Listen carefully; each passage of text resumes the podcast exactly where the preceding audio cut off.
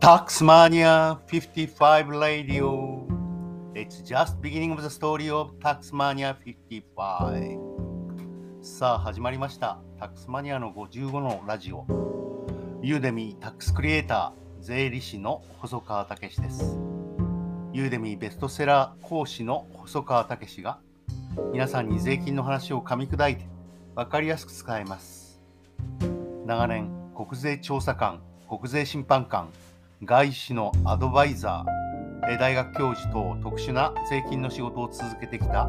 タックスマニア55が税金の話を中心に税金以外のこぼれ話にもフォーカスし聞いている皆様に価値を届けます。初学者を意識してお客様の悩みを解決する立場でお客様が私のユーデミーコース受講後の未来の姿を容易に想像できるような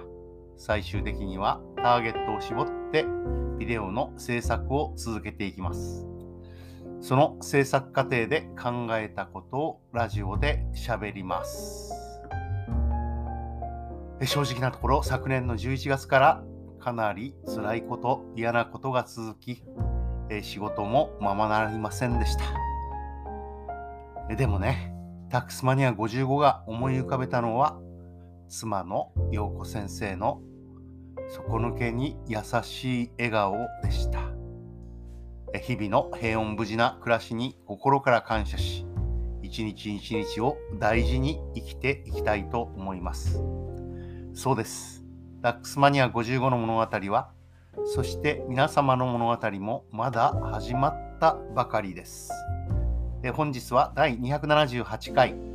中古資産を用いた医療法人の節税スキーム。えこれについてお話ししたいと思いますが、えー実はこれは見積もり対応年数という制度を悪用した脱税スキームだと思われます。えー中古資産を用いた医療法人の節税スキームは、えー実はいろんなところで使われております。中古資産の見積もり対応年数というのは法定対応年数から経過年数を引いて経過年数に20%をかけるわけです。ですから4年落ちのポルシェであれば6-4プラス 4×20%、2.8ですから2年。5年落ちなら6-5プラス 5×2 で2年。6年落ちのポルシェになるとなんと1年ということで、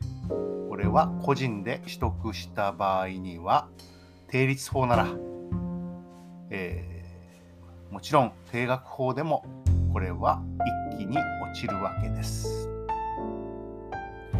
え定率法の場合、2年でも100%で全額費用にできますので、えー仮に4月決算の法人であれば、3月、失礼、4月に取得すれば、えこれは定率法で、えー全部償却できるということになります。そして、5年落ちでもやはり同じようなことができて、6年落ちなら定額法でも1年で償却できるということになるわけですね。えーですから、まず高級車であるポルシェを4年落ち、5年落ち、4年落ちが多いと思うんですが、えこれで医療法人が購入します。そして全額償却して、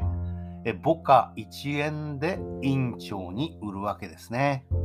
で、院長はそのポルシェを言ってみれば闇でさばいてしまうということかと思います。え院長が現金決済で、えー売却する。だけれども、法定調書は医療法人宛てなので、もしくは法定調書が出ないので、課税がされないというスキームなんですが、えーこれはもう脱税ですね。院長が持っていることがはっきりしてしまいますので、そしてそれを申告しないとなると、えーかなり重いパンペナルティが課されることを覚悟しなければいけません。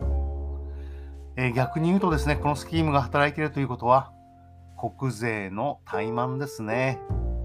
ポルシェが闇で現金決済されていることを、調査できない事情があるのか、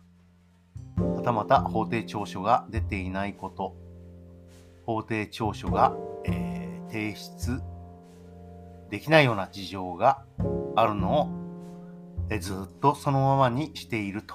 いうことになります。もうこれは法改正しかないですね。え見積もり対応年数が使える範囲を縮小するか、28年4月以降に取得した建物の付属設備構築物の焼却方法というのは定額法に限るというふうにされておりますので、車も定額法に限るということにするべきかと思われます。そして、確定申告期限までにですね、原価償却の償却方法の変更を、えー、提出すれば、その年から定率法は認められるわけなんですが、例えば今年の3月15日、明日までに、えー、定率法の変更を、えー、出せば、それは、えー、税務署に、えー、バレてしまうわけですね。この人は何か高級なものを定率法で焼却しようとしているということがバレてしまうと。ということは、やはり医療法人を使って、医療法人が通常使っている定率法で、えー、焼却するというのが、えー、流行りになった理由だと思います。さまざまな、えー、事情で、えー、このようなことをするんでしょうけれども、え、結局のところこのような、脱税スキームというのはリスクが高いですし、えさらには、えー、高級車を買うということは、キャッシュアウトがされるわけですよね。え変なことをしていないで、まっとうな生活をするのが、えやはりいいのかなと思ったりします。えその一方でですね、このスキーム実はもう20年以上ワークしてるんですよね。そうすると、えー、ひょっとするとですね、え国税の方はこのスキームを知りながら放っているということも考えられますね。えつい最近、えー、中古資産を用いたですね、えー、実は木造の建物を、え経過年数がすで、に経過しているものを購入するとですね、例えば22年だとすると、法定対応年数が22年であれば、22年の20%ですから4年で焼却できるという方法が大流行りで、えー、海外のですね、中古資産を、えー、わざわざ対応年数を過ぎているものを買うというのが流行っておりました。これもですね、